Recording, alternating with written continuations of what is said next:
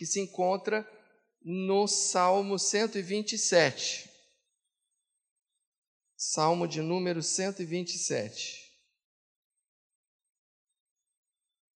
Todos acharam? Salmo 127. Um salmo muito lindo da palavra de Deus. A palavra de Deus diz assim. E eu perdi aqui no. Coisas da tecnologia, né? Não, já achei. Então vamos lá. É, diz assim a palavra do Senhor: Se o Senhor não edificar a casa, em vão trabalham os que a edificam. Se o Senhor não guardar a cidade, em vão vigia a sentinela. Inútil vos será levantar de madrugada, repousar tarde, comer o pão que penosamente granjeastes. Aos seus amados ele o dá enquanto dormem. Herança do Senhor são os filhos, o fruto do ventre, o seu galardão. Como flechas na mão do guerreiro, assim os filhos da mocidade. Feliz o homem que enche deles a sua aljava. Não será envergonhado quando pleitear com os inimigos à porta. Curve a sua cabeça. Senhor nosso Deus e nosso Pai, muito obrigado por essa preciosidade que é esse trecho da palavra de Deus que fala profundamente ao nosso coração. Queremos te pedir agora, nesta noite, nesse final de tarde, desse dia 22 de novembro de 2020, que o teu Espírito, uma vez mais, venha falar conosco e a tua palavra, que tem a capacidade de penetrar, de ir no mais fundo do coração do homem, possa discernir os pensamentos do coração do homem e separar as juntas das medulas e a alma e o espírito. E que fale e que produza em nós uma mudança de comportamento. É isso que nós queremos. Fala conosco, Senhor. Exorta o coração Ajuda-nos a viver uma vida mais equilibrada e feliz para a glória do teu nome. É o que eu te peço em nome de Jesus. Amém? Muito bem. Irmãos, eh, o tema que eu gostaria de compartilhar com vocês é o seguinte: buscando viver uma vida equilibrada em meio à pandemia. Amém? Eu não sei se você vai concordar com o que eu vou dizer, mas você vai concordar comigo que esse é um tema atual, né?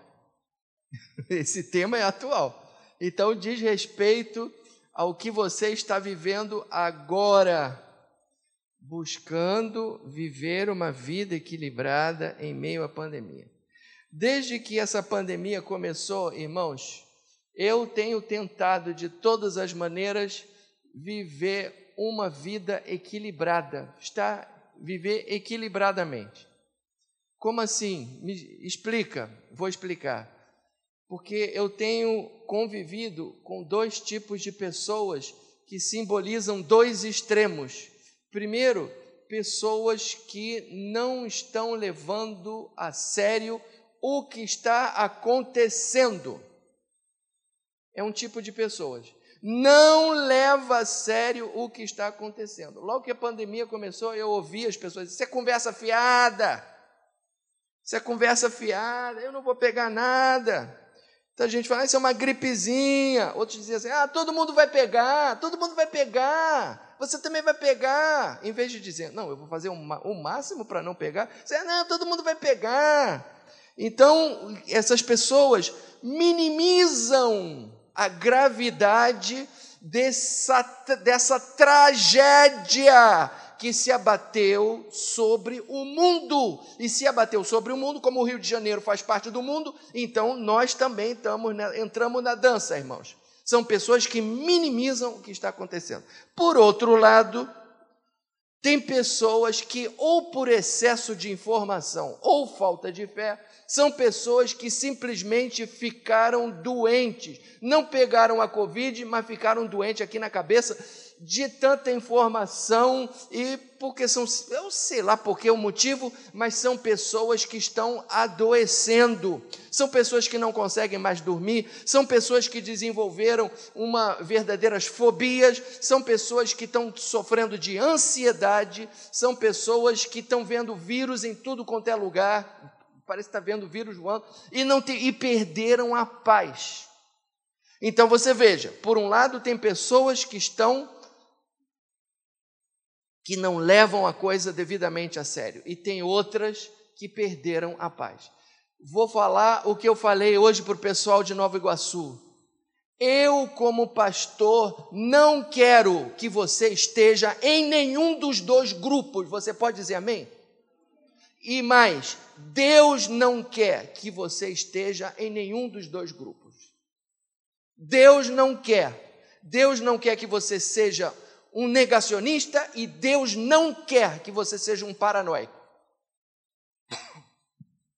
Então, importa que nós encontremos um ponto de equilíbrio. Irmãos, encontrar um ponto de equilíbrio é sempre muito difícil. Imagina duas crianças numa gangorra. É fácil você pender para um lado, é fácil você pender para o outro lado. Mas você ficar em equilíbrio é muito difícil. E nesse aspecto é difícil, é difícil, teologicamente é muito difícil. Por que, que é difícil? Porque a palavra de Deus diz que Deus protege. A palavra de Deus não diz que Deus protege? Diz que Deus protege. A palavra de Deus diz que Deus protege. Então, você sabe, é, quer, quer ver? Ó, Nenhum mal te sucederá, praga alguma chegará à tua tenda, porque aos teus anjos dará ordens a teu respeito para te, que te guardem todos os teus caminhos. Salmo 91 está falando que Deus protege. Deus não protege? Deus protege. Agora, a questão é a seguinte: o mundo jaz no maligno e o diabo anda em derredor buscando a quem tragar. Também a Bíblia fala isso. E também a experiência nos mostra que não é sempre que Deus protege. Não é sempre que Deus. E na Bíblia você vê isso. Você vê que Pedro foi livrado da prisão. Foi um anjo lá na prisão, abriu a porta e Pedro foi livre da prisão. Já Tiago morreu ao fio da espada. Por que, que um foi livrado e o outro não foi livrado? Não sei. Não sei. Então a experiência nos mostra de que o mal acontece. O mal acontece. Ao longo dessa pandemia, eu orei por muita gente, e a igreja orou por muita gente. Aquela reunião de oração no, no Zoom, todo dia de manhã, de segunda a sexta. Irmãos, eu orei por dezenas e dezenas, fiz verdadeiras campanhas de oração por muita gente, inclusive gente daqui de dentro. E eu vi Deus agindo em muitos momentos muitos momentos. Porém, em outros momentos eu vi Deus levando, inclusive meu próprio pai. Inclusive meu próprio pai. Então, Deus dá livramento, mas Deus não dá livramento sempre. E aí, algumas pessoas dizem assim: Deus vai livrar sempre. E aí vira uma pessoa irresponsável. E outras pessoas dizem: Deus vai livrar às vezes, e fica morrendo de medo. Deus não quer que você esteja nem num extremo e nem no outro extremo. Então, para que você não esteja nem num extremo e nem no outro extremo, eu queria compartilhar com você três diretrizes, três, três diretrizes. Se você tiver papel e lápis, anota, que estão baseadas nesse salmo aqui que nós acabamos de ler. Três diretrizes. A primeira diretriz é a seguinte: Guarda isso. O fato de que Deus nos proteja não nos isenta de responsabilidade. Vamos repetir isso? O fato de que Deus nos proteja não nos isenta, não me isenta, não te isenta de responsabilidade. Eu acho que vocês não querem responder, não, né? Vocês não querem, não? Vamos lá. O fato de que Deus nos proteja não nos isenta de responsabilidade. Deus nos protege? Protege. mas ele não nos isenta de responsabilidades. Ele não nos isenta de responsabilidade. Deus protege, mas nós temos responsabilidade. Nós temos que fazer a nossa parte. Nós temos que fazer a nossa parte. Aqui no, no Salmo, você veja, ele diz assim: ele diz, o salmista, foi Salomão que escreveu esse salmo, ele diz o seguinte: ó, se o Senhor não guardar a cidade, em vão vigia a sentinela. Quer dizer, é o Senhor que guarda a cidade. Porém, olha na minha direção, ele não mandou você jogar fora a sentinela. Ele não falou, ó, o Senhor guarda a cidade, dispensa a sentinela. Ele não falou isso. Ele não falou isso. Você concorda comigo ou não? Você concorda comigo ou não? Então fala amém. Preste atenção no que eu estou falando. Desliga aí o smartphone. Preste atenção no que eu estou te falando.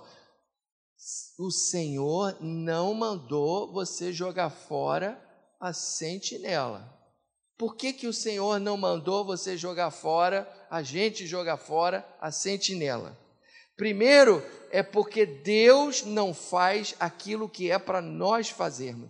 Tem coisas que Ele faz, tem coisas que somos nós que temos que fazer. E aquilo que somos nós que temos que fazer, Deus não vai fazer.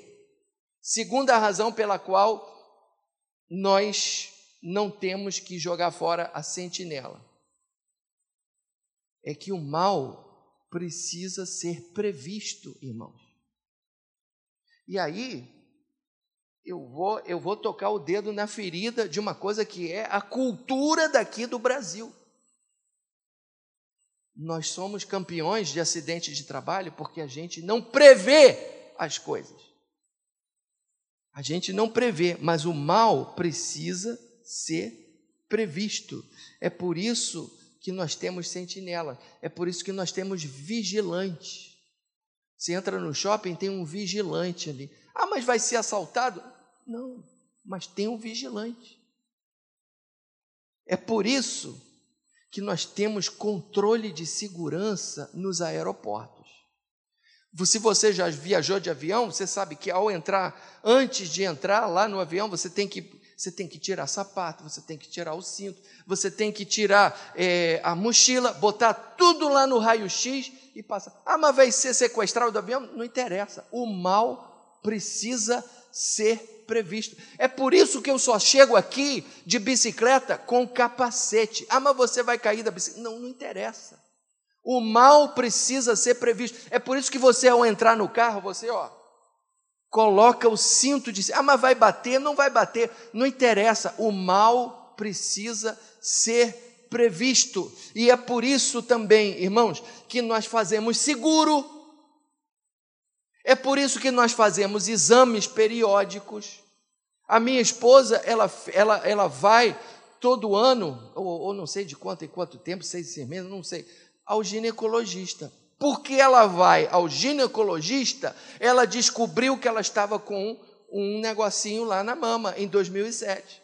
E como ela vai ao ginecologista, o diagnóstico foi precoce. E porque o diagnóstico foi precoce, eu não fiquei viúvo, ela está ali é para dar glória a Deus mesmo. E homem tem que ir ao urologista. Se você é homem, já passou dos 40, não está indo, você está papando mosca. Porque eu vou ao urologista, eu descobri que eu tinha um tumor aqui no rim direito. E se eu não, se eu não fosse ao urologista, eu estava lá com um rim, com um tumor crescendo deste tamanho lá no meu rim. E quer saber de uma coisa? Eu tirei o tumor e o rim ó, voltou ao seu tamanho normal. E o último exame que eu fiz, a médica falou assim: Olha, ninguém diz que o senhor tirou um pedaço desse rim. Então, irmãos, isso se chama prever o mal. Prever o mal. A gente precisa prever o mal. E é por isso também que a gente usa álcool gel e uma moça ali está com o termômetro Entendeu? E eu estou aqui de propósito pregando de máscara para dar o exemplo para você. Para dar o exemplo para você. Porque a gente não pode bobear com essa doença. E é por isso que a gente pratica o distanciamento social. Então, Deus não faz aquilo que nós Deus não nos Deus nos protege, mas Deus não nos isenta de responsabilidade. Deus não faz aquilo que nós temos que fazer.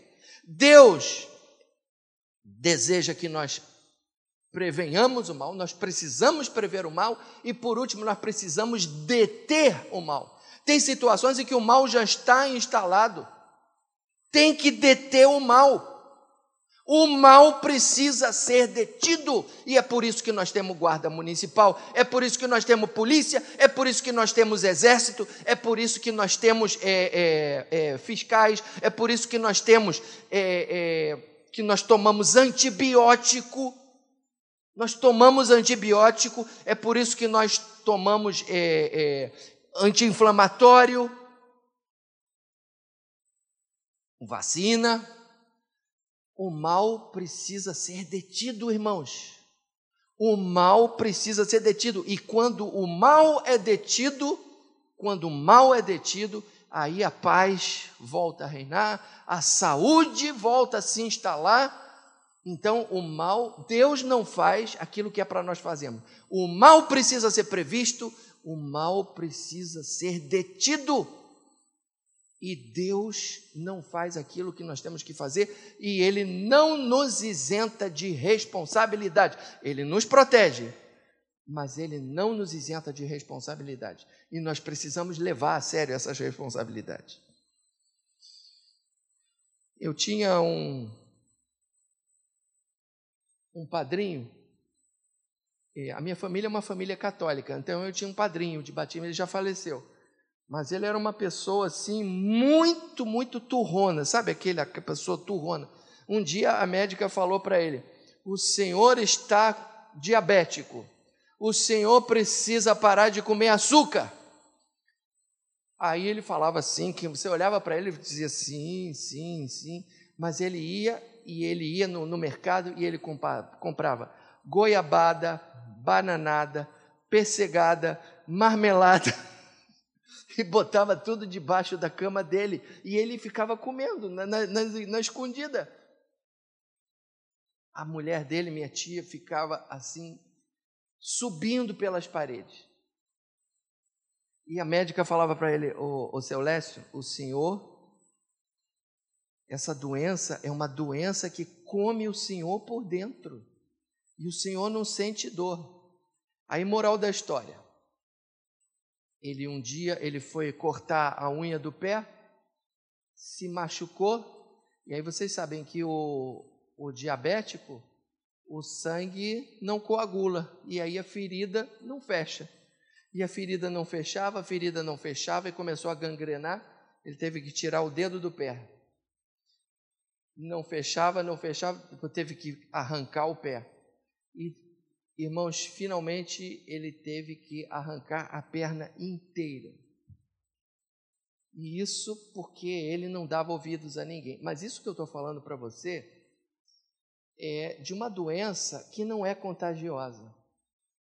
Quando uma doença é contagiosa, se você diz assim, eu não tenho medo de pegar a doença, tudo bem, mas esse seu não ter medo pode prejudicar alguém que leva a, a, a, as recomendações do Ministério da Saúde a sério.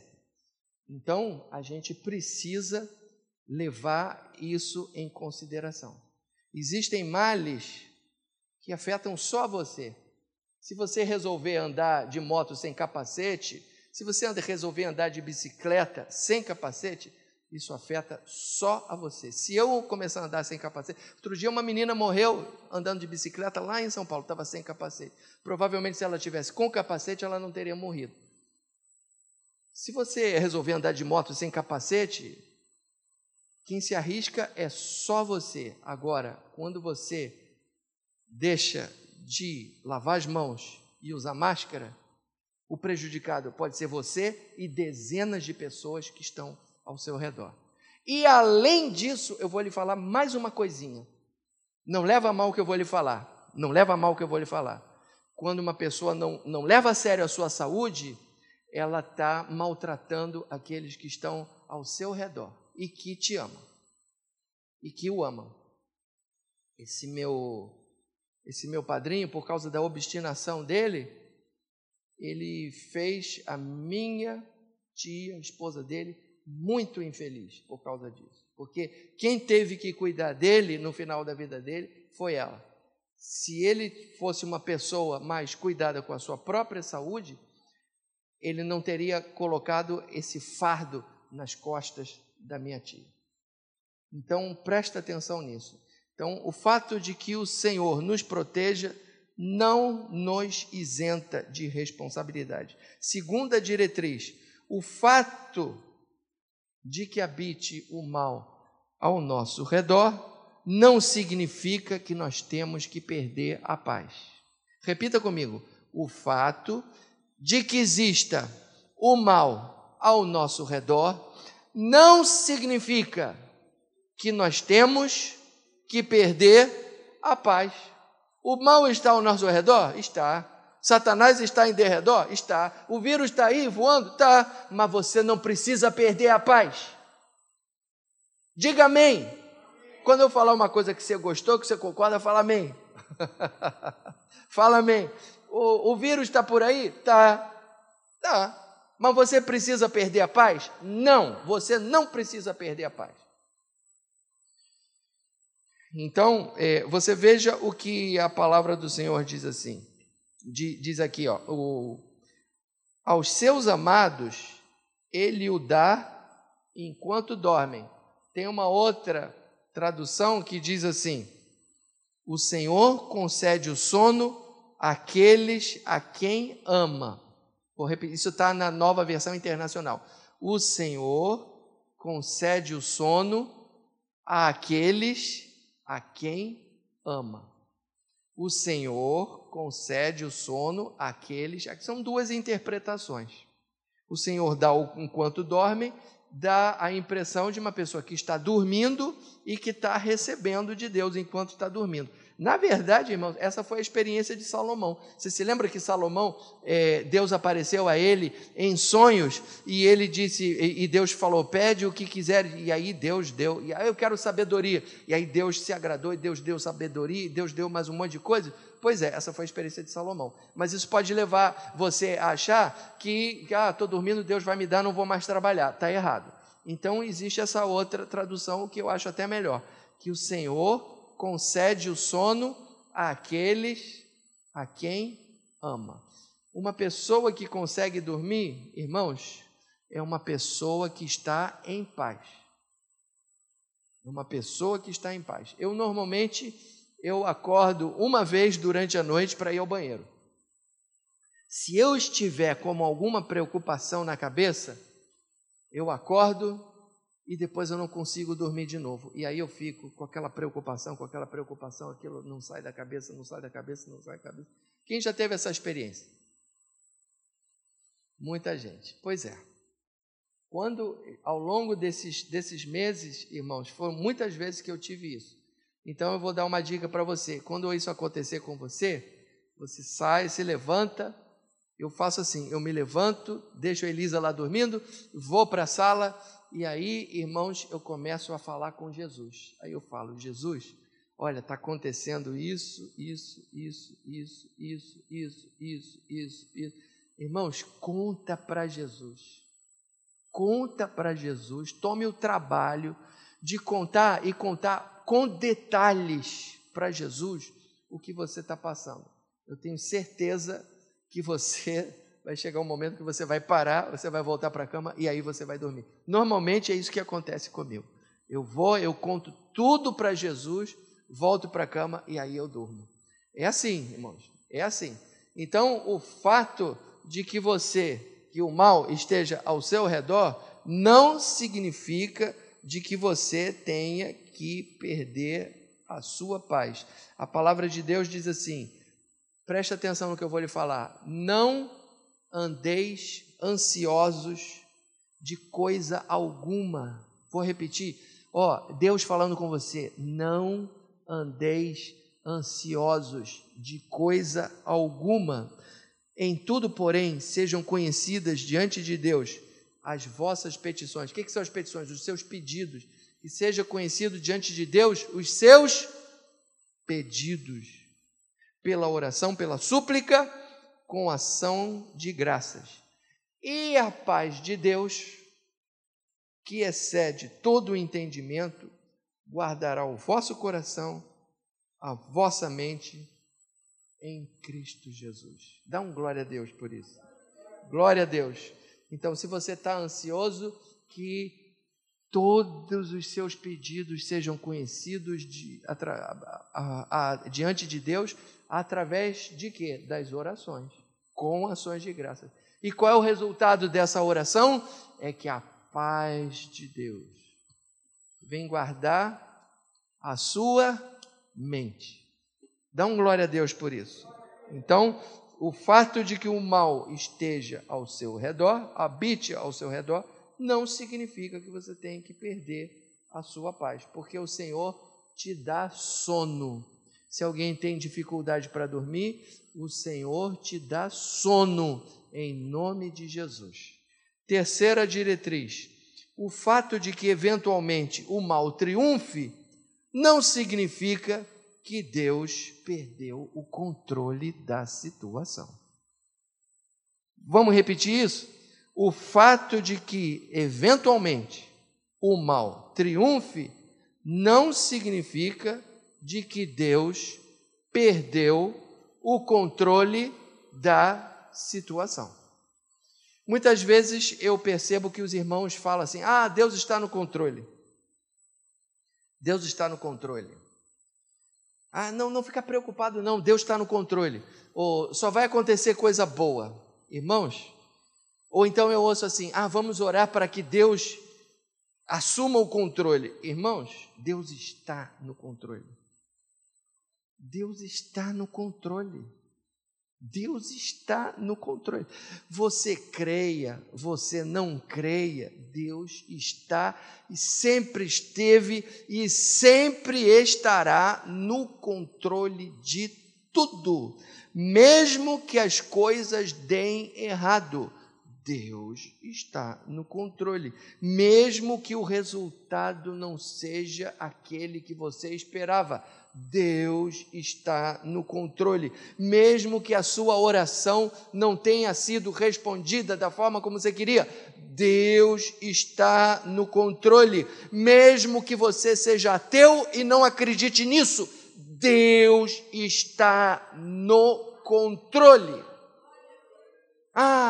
Não, não, não, não, está tranquilo, ó, não, não se preocupa porque Deus está no controle. A, a, impressão que dá é que só vai acontecer coisa boa. Irmãos, às vezes as coisas ruins acontecem. E Deus continua no controle.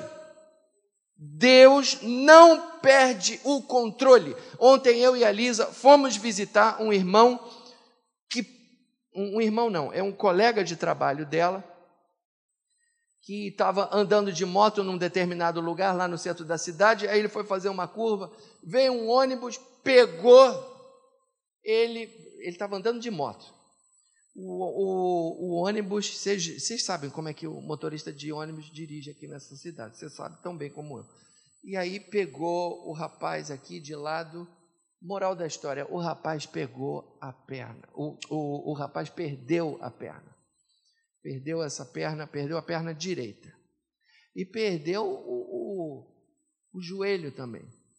Isso é complicadíssimo, porque o joelho é uma é uma tecnologia que Deus colocou, o nosso papai, o nosso criador, ele colocou uma tecnologia tal no joelho. Você, você não sabe disso. Eu não, se os médicos fossem um pouquinho mais, não sei, médico era uma profissão que tinha que se converter, porque o corpo humano é de uma perfeição que tinha que se converter. E, e, acontece que ele perdeu o joelho. E aí é uma coisa muito complicada para colocar a prótese, porque tem que ser uma prótese que imite o joelho, e quanto mais sofisticada é a prótese, mais caro, quer dizer, ele está fazendo uma vaquinha, etc.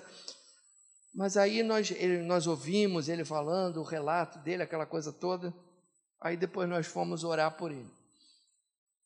Aí na hora que nós fomos orar por ele, primeiro a Elisa orou.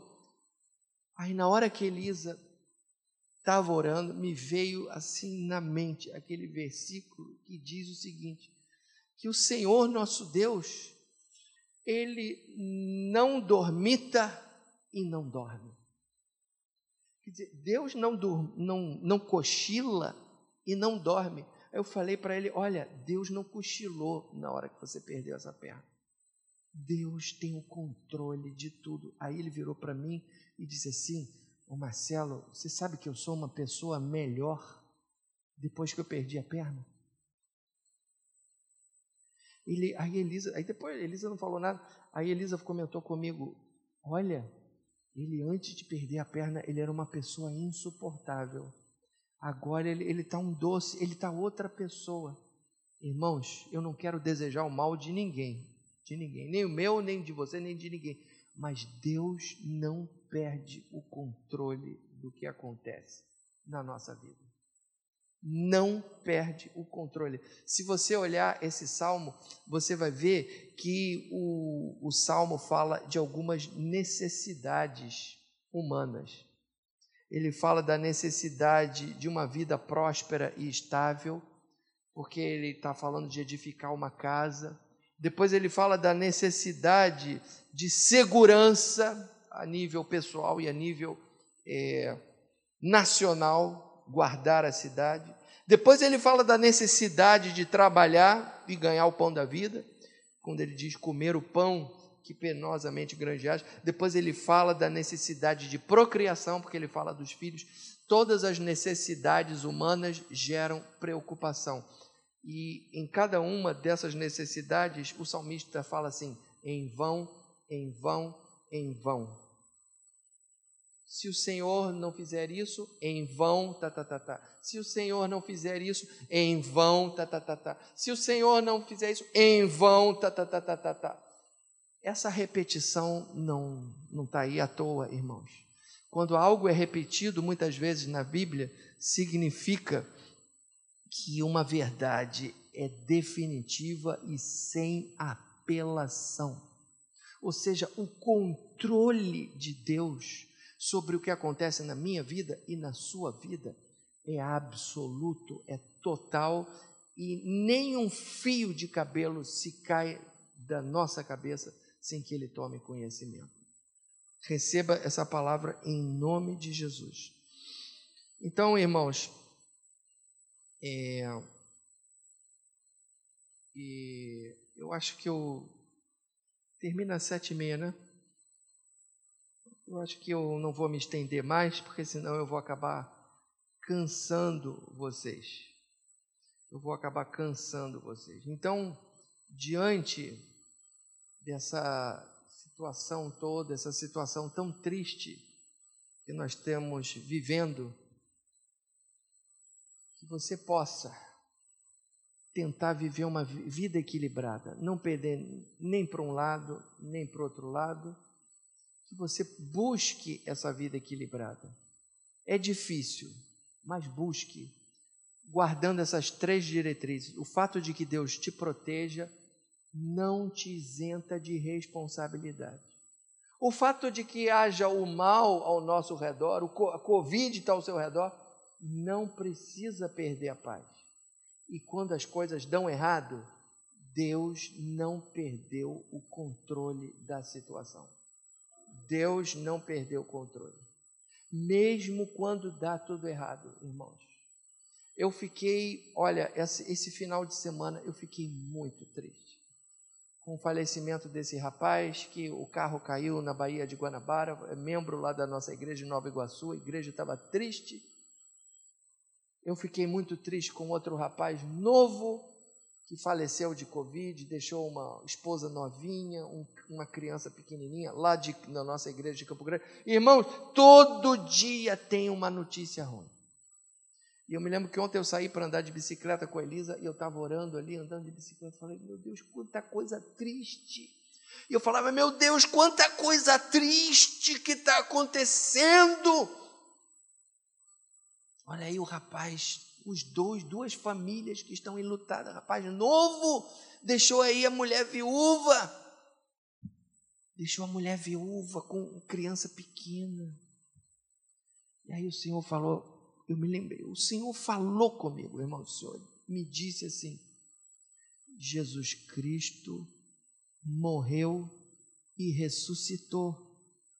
Vocês também vão morrer e vão ressuscitar. Este mundo não é a sua pátria. Nós estamos aqui de passagem, irmãos. Nós estamos aqui, isso daqui, isso daqui não é a nossa pátria, irmãos. A nossa pátria é lá em cima. O apóstolo Paulo falou: se eu for estar com Cristo, isto é incomparavelmente melhor. Então, irmãos, nós temos esse, um tesouro, mas o nosso vaso é de barro. O vaso quebra. Nós não estamos aqui, nós não ficamos para semente. E nós temos que estar aqui e, ao mesmo tempo, estar com saudade do céu. Ah, quando meu pai estava entubado no hospital, e eu falei para minha mãe, minha mãe estava muito triste, minha mãe ainda está triste. Eu me lembro que eu fui lá na casa da minha mãe fazer uma visita para ela, eu falei, mamãe, Deus é Deus da esperança. Deus é Deus da esperança. A Bíblia descreve o nosso Deus como Deus da esperança. Você não pode perder a esperança. Aí depois eu disse assim para ela: Ô mãe, mesmo que o papai faleça, quando uma pessoa falece e é de Deus, essa pessoa voltou para o lar. Então, para nós, a morte é voltar para o lar, irmãos, é ir para a nossa pátria. A nossa pátria não é aqui. A Bíblia fala isso. A vossa pátria está nos céus. Que Deus abençoe você em nome de Jesus. Vamos orar.